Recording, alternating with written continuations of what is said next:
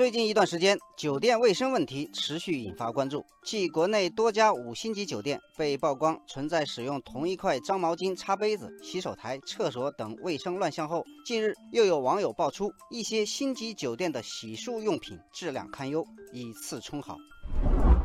网友大林说，部分五星级酒店的洗漱用品供货市场标准非常低，沐浴露、洗发水基本上都是廉价勾兑，一套的价格一般也就是七八毛钱。牙刷更便宜，一支只卖两三毛。网友斯多克说，有些酒店牙刷根本没有消毒这个工序，行业里没有这个要求，厂家把牙刷的刷毛拔掉，牙刷把就可以回收。至于沐浴露、洗发水，包装都比里面的东西贵。网友嘉蕊说，这些洗漱用品的包装盒往往做工精巧，配色高级，即使里面的东西价格低廉，外表看上去也十分高大上，不会影响酒店声誉。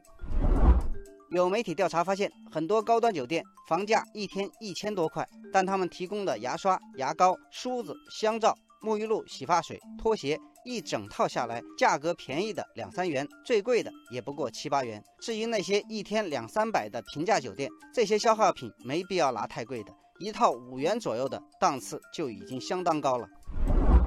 网友雨辰说：“对于大部分酒店来说，客房洗漱用品的成本在总成本构成中只占很小一部分。”他们何必如此吝啬呢？网友小火柴说：“之所以会出现这样的问题，一般是酒店对采购部门的管理存在瑕疵，另外市场管理部门对这方面也缺少硬性的规定。”网友深耕良田说：“相关部门应该对各等级酒店的配套设施进行详细规范，并加大检查力度，对于不按规定执行的，可以进行处罚，以儆效尤。”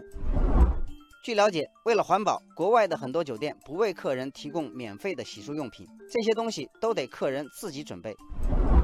网友吕秀才说：“二零零二年，上海提出过星级酒店取消一次性用品。二零零五年七月，北京一百一十四家星级酒店停供一次性用品，但这些努力后来都无疾而终。”网友一路梅花说：“一次性用品还是客人希望的服务，毕竟出门在外，自己带这些东西不方便，登机安全检查也会有麻烦。”网友君怡说：“如果国内的酒店认为不能取消一次性用品，就请用心把这项服务做好。与其这样糊弄人，还不如摆出有质量的洗护用品，老老实实标上成本价，让客人自己选择付费使用。